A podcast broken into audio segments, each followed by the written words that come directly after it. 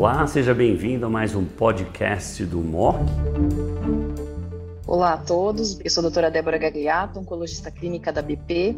Nós iremos discutir o uso de inibidores de ciclina 4 e 6 no tratamento adjuvante de mulheres com câncer de mama hormônio positivo de alto risco.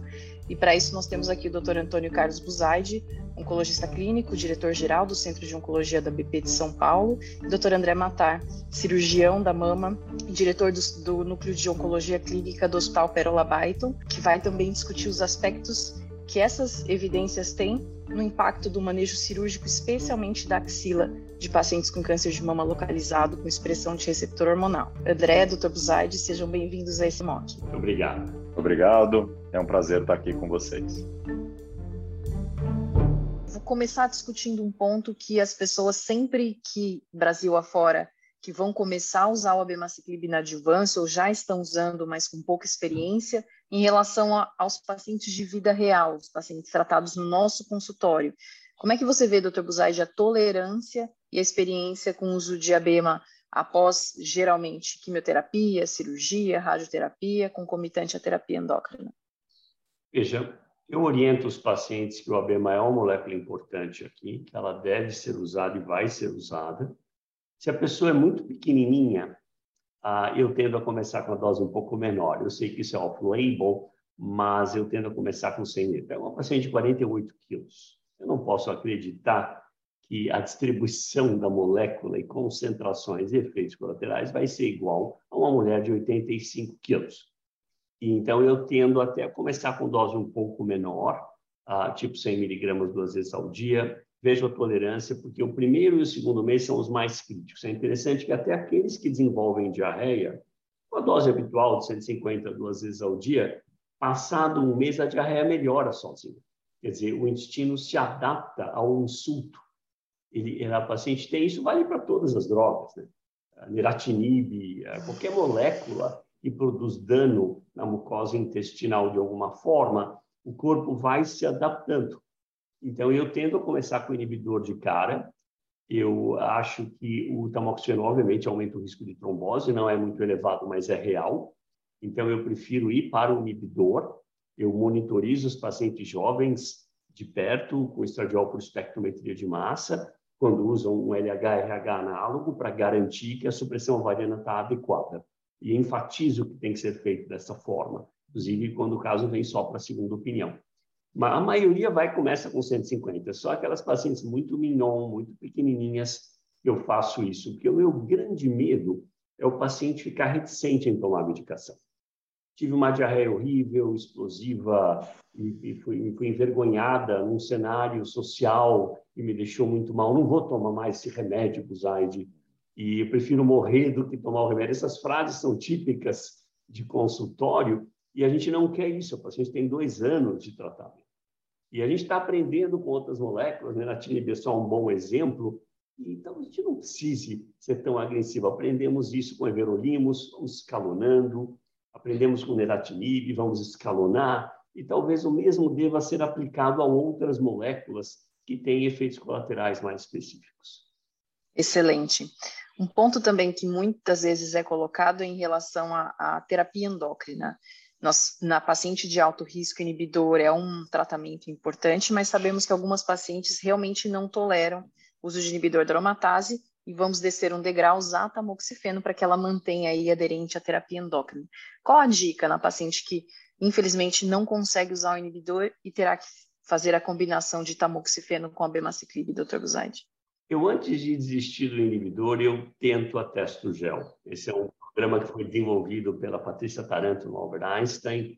Nós participamos do desenho do estudo, o Diogo Salles também. E, e, a gente observou depois de três meses há uma melhora clara, principalmente da libido. Uh, hoje mesmo, uma paciente, ontem mesmo, uma paciente que eu acabei de ver iniciou já com Gel, muito jovem, 33 anos, estava com supressão adequada, felizmente, e mas certamente a gente precisa monitorar porque a testo se transforma em estradiol pela aromatização, obviamente, a gente tem que garantir que o bloqueio esteja adequado. Eu ainda prefiro isso do que usar o tamoxifeno. Uh, eu tenho um pouco de receio do risco de trombose, uh, talvez eu tentaria evitar se eu puder. Se eu não puder, eu vou usar e ficar bem atento se o paciente não tem nenhum fator de risco, história de trombose, etc. Se precisar, eu ponho até hemato envolvida. Checar para ver se não tem fator 5 de Leiden, algum outro fator disponente nesse contexto. E aqui para o André, para provocá-lo em relação ao manejo cirúrgico de uma paciente, aqui um caso de uma paciente com 50 anos que palpou um nódulo de mama, o ultrassom mostrou uma lesão relativamente pequena, de 2,1 centímetro, foi para biópsia é, da lesão primária da mama, que revelou um carcinoma ductal invasivo, grau histológico 2, receptor de estrógeno 90%, receptor de progesterona 10%, HER2 negativo e um KI67 de 15%.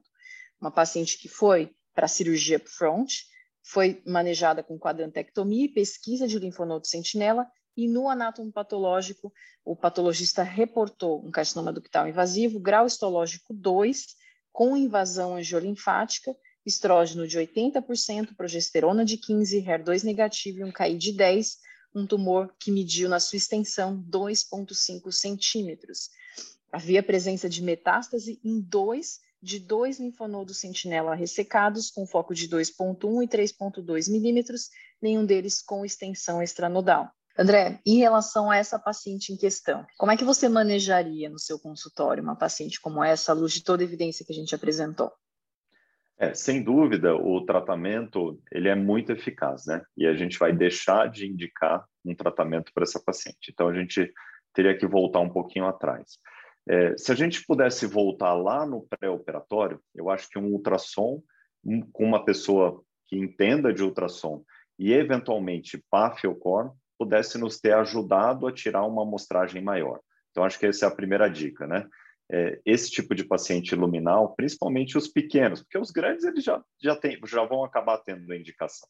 Mas esses pequenos a gente precisa avaliar muito bem a axila. Nessa situação que ela já foi operada, a gente vai ter que discutir com o paciente. Eu acho que um ultrassom pós-operatório, de novo, com uma pessoa que entenda, e eventualmente uma punção mostrando que tem linfonodo, vai nos fazer aí de novo para a cirurgia para tirar um número maior de linfonodos. Uh, agora, se ela vier negativo, a gente vai ter que discutir de novo, Débora. Então, é um caso bastante é, discutível, né? Se o paciente topar, a gente caminha para a cirurgia novamente. Obviamente, aqui a gente é, existe uma preocupação com o linfedema, mas ninguém aqui vai tirar 30 linfonodos. Não é essa a intenção. É tirar um, uma amostragem um pouco maior que já poderia ter sido feita é, no início. E André, você acredita que na era de hoje usarmos o abemaciclib na adjuvância é muito importante um patologista na congelação detalhista, dedicado, muito atento aí a, a, ao sentinela que é retirado? Não, sem dúvida, ele pode é, modificar mesmo o tratamento da pessoa. Então, a gente sabe que nos grandes centros a gente tem patologista à disposição, né? Então isso facilita muito e ele pode nos dar informações muito valiosas, né? Então, é, vejam que a metástase era uma macrometástase. Se tivesse feito a congelação, provavelmente teria sido identificado. E, de novo, aqui a intenção não é fazer um esvaziamento completo, é retirar pelo menos seis gânglios. A amostragem ali é, é bastante significativa já para você tomar a conduta na adjuvância. E lembrando que nos dados que eu mostrei, é, uma alta carga tumoral ela é muito rara com ultrassom PAF-COR, né? A gente tem isso numa porcentagem muito pequena dos pacientes, em 1%. E só o ultrassom é, identificar mais do que três linfonodos comprometidos em apenas 6%. Então, a chance é pequena se a gente tivesse feito uma avaliação é, prévia adequada. Muito bom. Acho que vocês assistiram duas aulas incríveis sobre o manejo de mulheres com câncer de mama de alto risco receptor hormonal positivo, a BMI uma droga importante com redução do risco de recidiva invasiva à distância nas pacientes que contemplam o critério do estudo, independentemente de cair alto ou baixo. Então, uma droga importante e realmente um passo à frente aí na redução do risco de recidiva das nossas pacientes. Muito obrigada pela atenção e até o próximo MOC.